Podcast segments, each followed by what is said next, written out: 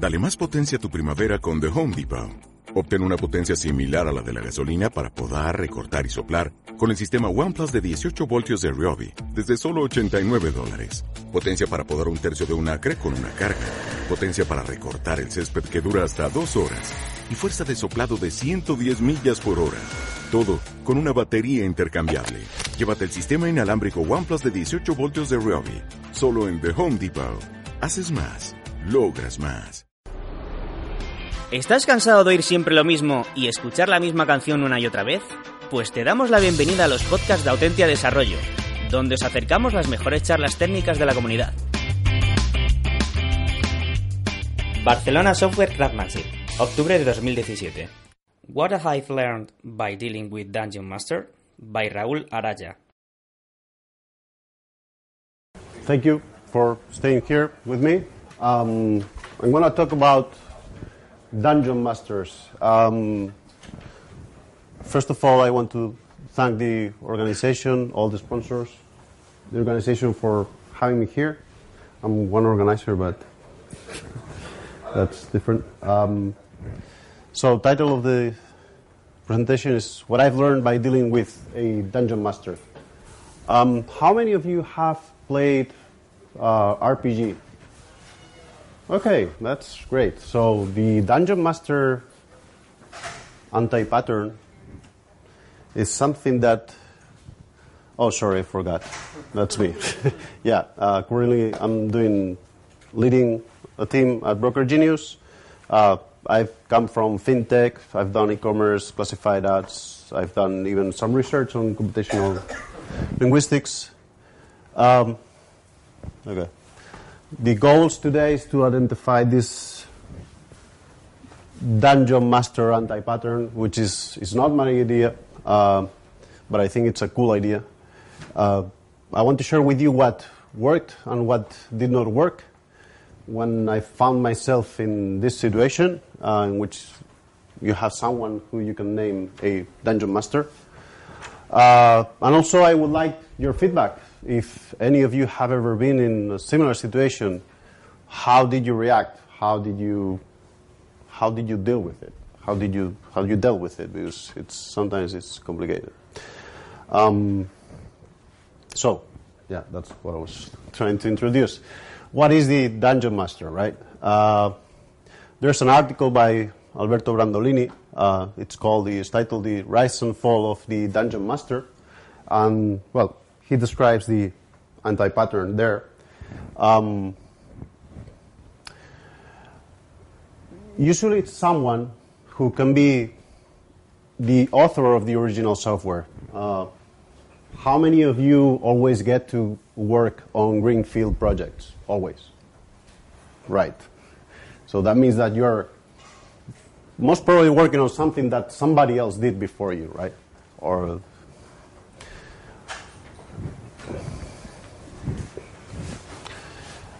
uh, it's a person who's entrenched with the software. They know everything. They are the go-to guy. They are the Bob the Lizard in the company, right? Uh, whenever there's a problem, they know the solution or they have the best idea about it. And usually they do have minions, right? So going back to this idea of RPG, the Dungeon Master, for those of you who have never played role-playing games, uh, it's the one setting up the the game. Um, there used to be. I am from '74. Uh, there used to be in the '80s uh, Toon series, which was called um, Dungeons and Dragons, which you know it came. It, it was also an RPG game. Oops, not working. There. So, how how do we get a dungeon master, right? How do we get into this situation?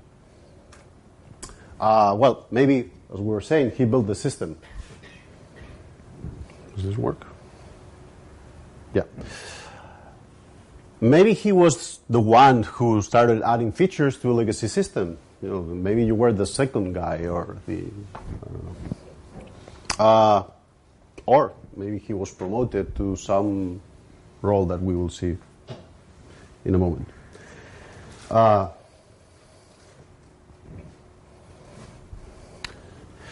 so let's let's check types of dungeon masters or or, or, or roles that were in, you can find a dungeon master. Uh, Brandolini, in his article, talks about the product owner as the dungeon master or the dungeon master as product owner. Um, it can be a tech lead. Uh, you know, if you are the guy who knows everything, sometimes even if you don't want, you become that. Uh, the project manager, maybe, or what we would call uh, with this. I don't mean that domain expert is a role, by the way, just in case there are some DDD practitioners here, but sometimes you know, I just don't want. I want to avoid that confusion, or maybe it's just you know, uh, you a software developer, you happen to be the one that. Um, okay, so how can we identify a dungeon master in our organization? Um, well, usually the dungeon master gives too much information, a lot of information. Uh, we're mixing domain knowledge and our own interpretation. um, there's another trait, which is defensiveness uh, or resistance to change. Uh, the dungeon master will get defensive. Uh, if somebody tries to give new ideas, you know, they are, oh, wait, why do you want to do that that way? It's always been done like this. Um,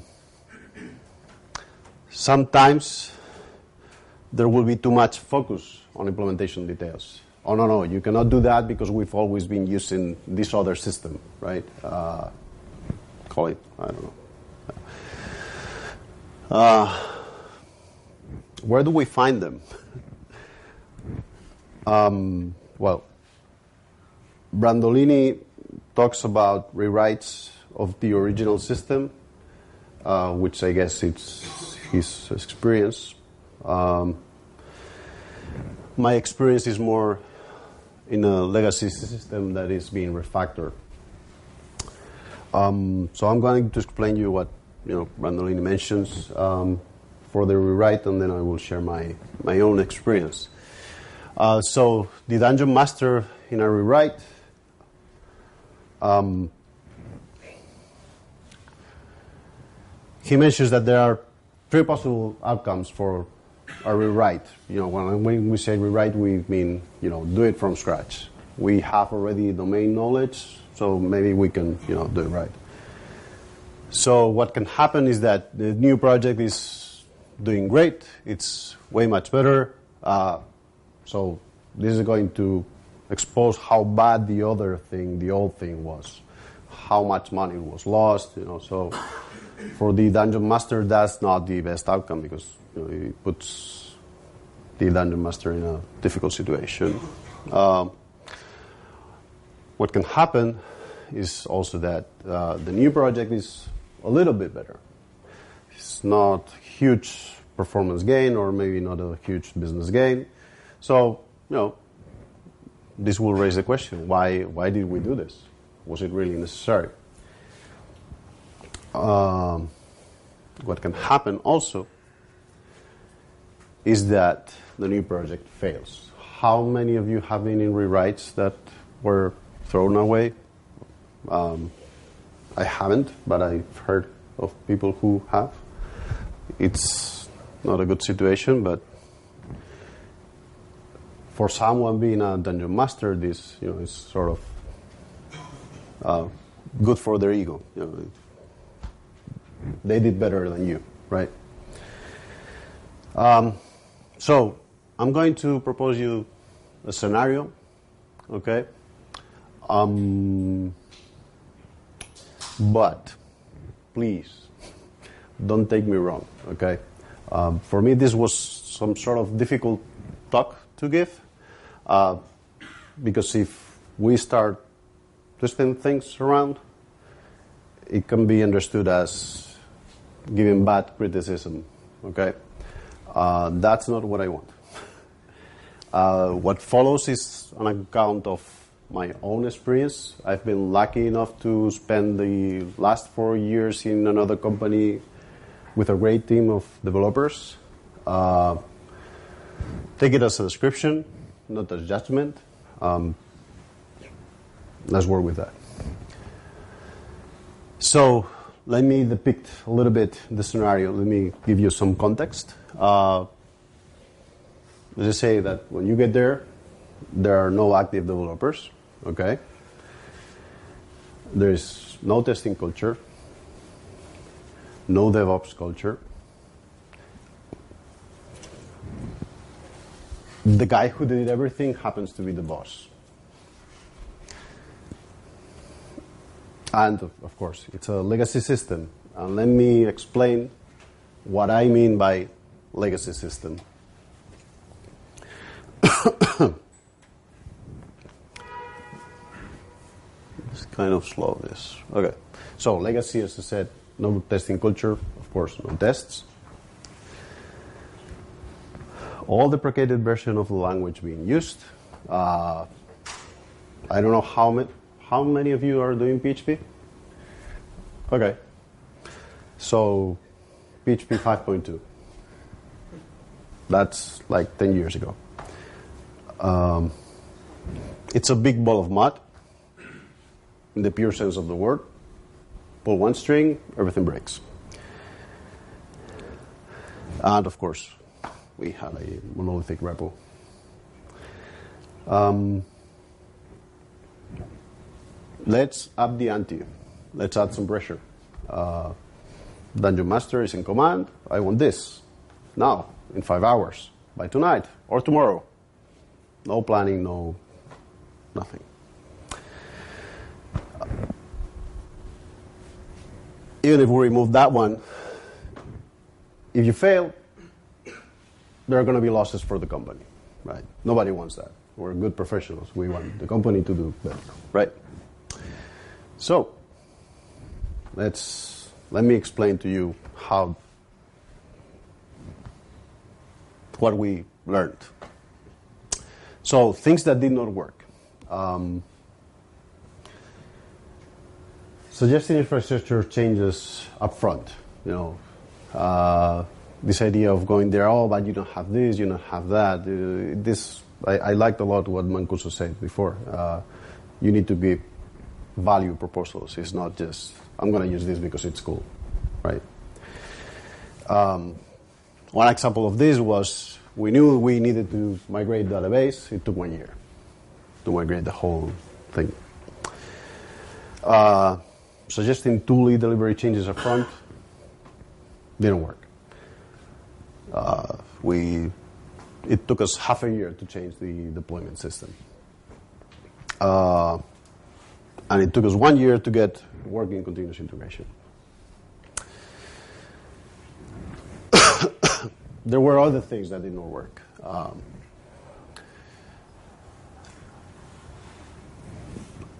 are you familiar with the term cowboy coder? Cowboy coder.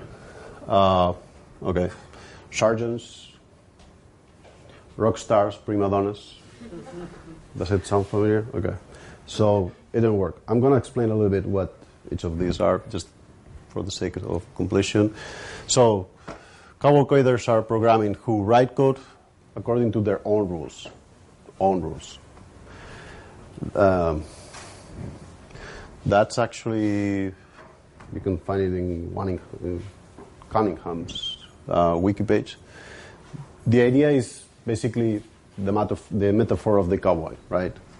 The cowboy needs to care for their cows and what's what's the name? Cattle, cattle, cattle.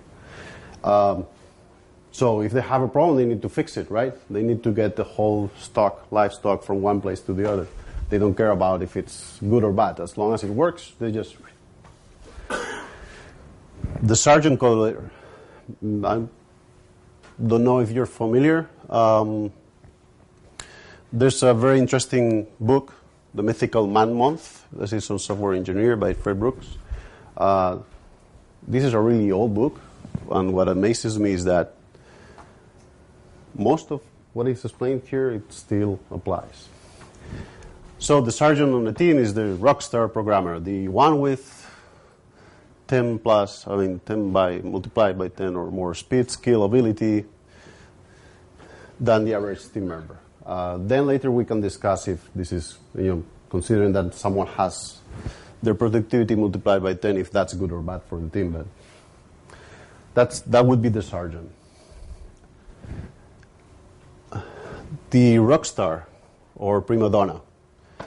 Uh, the definition for me, and I want to make this clear, is because some others, you know, this is what I mean when I say rock star. Someone that parties all night, comes in late and hungover, has weird contractual demands, thrashes the hotel rooms on business trips, and then, yeah, that someone was saying, okay, then if that's that, I'm a rock star. Uh, for me, rockstar programming is that someone who's going to be very expensive, uh, very, know, it's going to do their thing, and then they just don't care. I'm leaving out. I already did my gig. That's it. so why didn't this work? Because by the time that you have the cowboy, sergeant, rockstar, prima donna done with their work, when there's a thorough review, not just of the code, but of the whole process and, and, and, and for what has changed and what not, uh, you find that, oh, but you didn't do this or you didn't do that. You know, uh, there are new bugs. Uh, in the case of the sergeant, because they're supposed to be so good, yes, everything is in their mind, but now you are left with knowledge silos, right? Other things that did not work. Uh, extracting domain logic from implementation. How does this work? I don't know. Go and check the code. Okay. This is like having someone explain to you the movie Lord of the Rings and then pretending that you've read the books. Not the same thing. Uh, also, most times implementation would be buggy or simply wrong. You know, once we went to check with someone from business. Uh, Brandolini also give us some strategies about how we can deal with a dungeon master. Um, how you know to solve that conflicting situation in which you have someone where there might be some sort of power dynamic between them and you. Uh, well, part of the problem is already expressing in, in you know them and you. But pretending that it's a technology problem, that's, that's one of the ideas that Brandolini gives us. Uh, for us, it didn't work because when we finally had everything ready to move to newest technology, other anti-patterns would emerge, right? Uh, I'll talk about those ones also. Prioritizing money first, thinking money first. Okay, I mean, you know, you did your thing. It was good. Thank you very much. That's what got us here. Uh, but if you still want to prioritize business and value, let us now do our thing, for example, right? Uh, it didn't work because in, in my case, that's what got us there. You know, I want fast, quick solutions. I want quick return of investment making them part of the team didn't work, also because of some of the reasons that Brandon points out. All ways of doing things, the dark side, you know, ah, yeah, let's just test this. And let's not test. You know, that, that kind of stuff was never gone. So, um,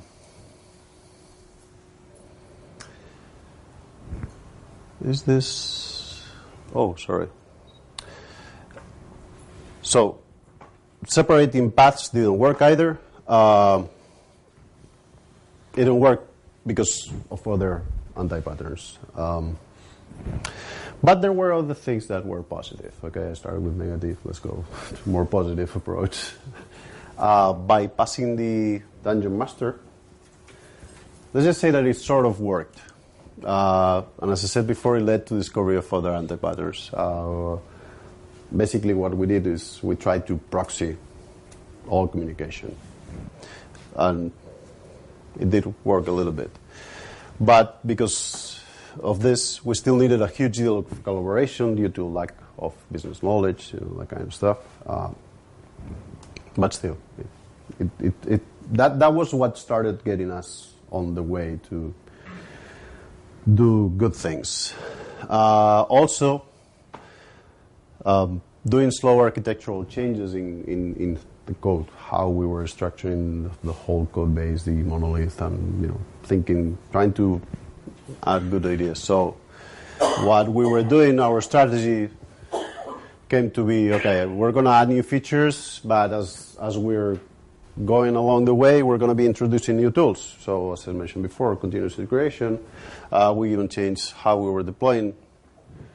Um, well, as I said before, I said no DevOps culture. Uh, deployments were awful. Um, we automated them. I mean, we, we try to make our life easier. In the end, that's that's what we want.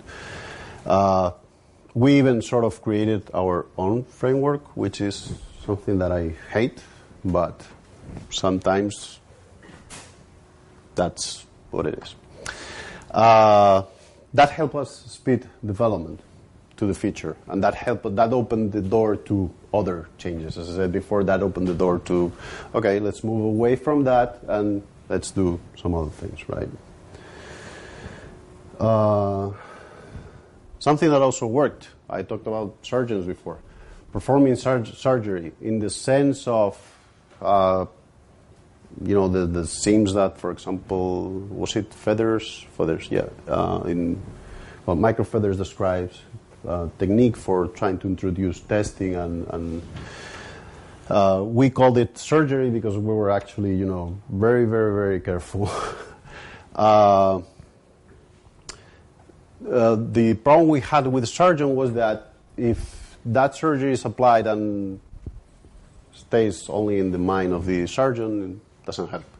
We needed to share this knowledge among the team.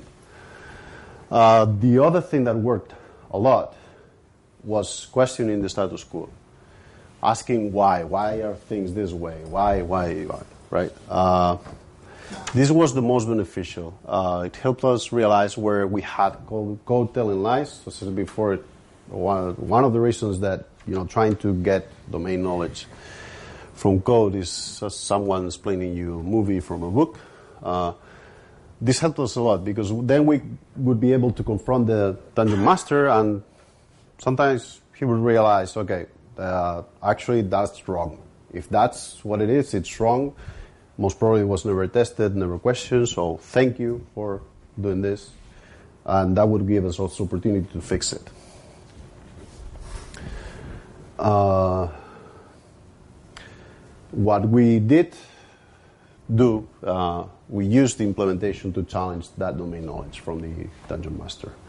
Uh, you know, sometimes the dungeon master would explain to us a story about what's what's going on in a specific area or bounded context. If you wanna, if you're doing DDD, uh, and being able to go to the implementation and actually check okay, they've told me this goes like this. Now I can check, now I can test. Uh, well, it would prove sometimes the dungeon master would say, oh, yes, I forgot. There is this special rule, this special case, blah, blah, blah. Sorry. Uh, this is what I think helped us the most. Uh, finally gathering that business knowledge. Uh, finally understanding business needs. Uh, once you understand business needs, you're started. We started being regarded as peers by the dungeon master. Um, it also was useful uh, when we had to face feudal disputes, and this is part of another anti-pattern that I will explain later. Um, because at least we had a criteria to understand what was going on. Okay, so how does the dungeon master affect a team? Uh, Well, one of the things that we found was, uh, and this is why I'm convinced that this is a pattern, uh, an anti-pattern. Sorry, uh, it adds confusion. Too much information is no information sometimes. Um, also, during the beginning, since the dungeon master needed to be involved in every major change, we were not feeling empowered to take our own decisions as, as a team. Uh, sometimes, even if we wanted to do surgery in what we would call the right way, sharing knowledge among all of us, and you know everybody was aware of what was going on, uh, he would become a blocker because yeah, the dungeon master knows the solution, the solution, just that one solution, right? Uh, and when you try to follow that path, you would find okay, that was a misdirection. Let's go back to square one.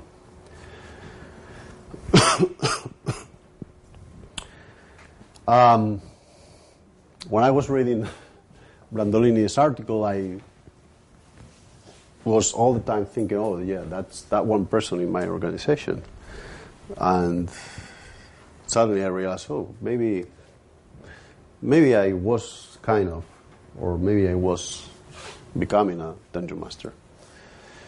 Why is that? Because when you spend enough time in a project, uh, you learn where all the traps are. You learn where the bad things happen. You know where you have huge amount of complexity and where. Uh, even if you try to set some of those traps, uh, there's no way that you're going to remember to set them all.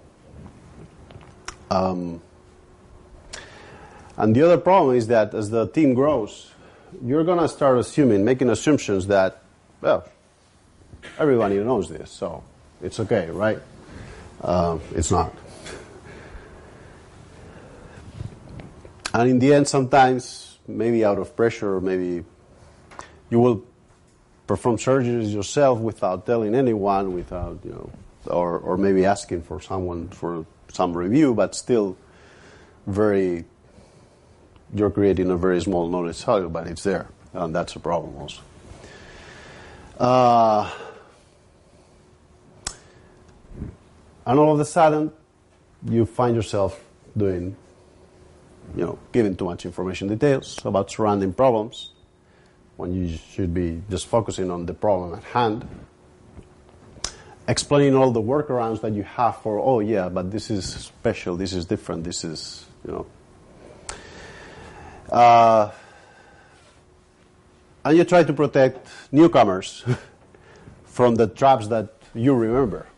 Oh yeah, don't don't go there. Don't do that. I'll take that ticket. I'll do you know. Uh, I was lucky enough to have someone in the team who started asking questions. Uh, why? Why are we doing this? How is it that we came to this situation? Uh, really, why? you know, uh, why are you talking to me about this problem now if we were talking about that other problem? So, is the dungeon master an isolated anti-pattern? I think it's not. In my experience, it's not. Because when we get, got rid of some of what Brandolini describes, we found other things. Uh, and this is what I've seen in well, recent work experiences. Uh, how many of you are familiar with the term intellectual violence? You know, it's when you work in a team. You, how many of you do Scrum? How many of you do planning poker? Do you know why you do planning poker? So one of the reasons why we do planning poker uh, is to avoid intimidating others with our knowledge, right? So if I am going to bet that this is a five-story point, and if I have, well, there's a very interesting experiment that um, it's a psychology experiment. They get five people, uh, and there's one guinea pig, in the sense that he doesn't know he's been set up, and they have someone compare lengths of lines, right? And they agree that the first three persons are going to say that the shortest line is larger than the other one. Three people are giving the wrong answer, and fourth comes our guinea pig. In 75% of cases, the guinea pig says the wrong answer, right? Uh, that's how we give in into intellectual violence. One of the reasons why we do planning poker is because of that, so that I can think myself of the problem and throw a card without being conditioned, intimidated by what others might think. That's intellectual violence. Uh, yes, exactly. But you're right. It can. It can happen. Right. Exactly.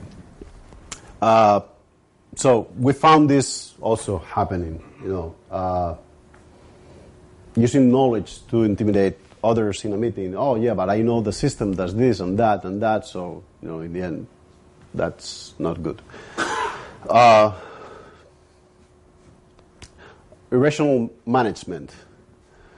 Uh, delaying, as we were saying now, delaying decisions or, or problems and not, not making a strong decision, okay, we're going to do this way. If in the end you need to comply to a deadline and nobody's making a decision, in the end you end up with de facto decisions. Why are we doing this? Because all system was like this. Oh, who said it was right? Hmm. We asked, but maybe nobody answered, right? Uh, blowhard jamboree. You know, having experts telling you what you need to do because it's cool, hype, whatever. Uh, context is very important. You know. Uh, okay. Uh, if you're curious about this, there. I don't know. Sorry. There's a very good book on anti-patterns. Uh, it has three different sections. It's called Anti-Patterns: The Survival Guide, and there's a specific section that describes others. Uh, not only this, but other uh, anti-patterns, software, software anti-patterns. You know, like when we discuss is singleton a pattern, is singleton an anti-pattern. Uh, there are also project management anti-patterns. Okay, so by now I hope that we agree, or maybe if you don't, please let's discuss. the Dungeon Master is a complex anti-pattern, uh, and that it might be surrounded by other project management anti-patterns. Uh, I wanted to give you some hints on how to identify it, how to give it a name, and, and you know, the, the, when we have a problem, the fact of us being able to talk about the problem, it's already part of the solution. Uh, well, and these are the two references that I was using for this. Thank you, guys. Uh, if you liked, oh yeah, please do not forget to rate the talk. Hope you're doing that for all other talks. That's where you can go to rate them. And if you liked these illustrations, uh, tweet to this guy. Let him know. He is an old colleague. Uh, he took the time to make it nicer.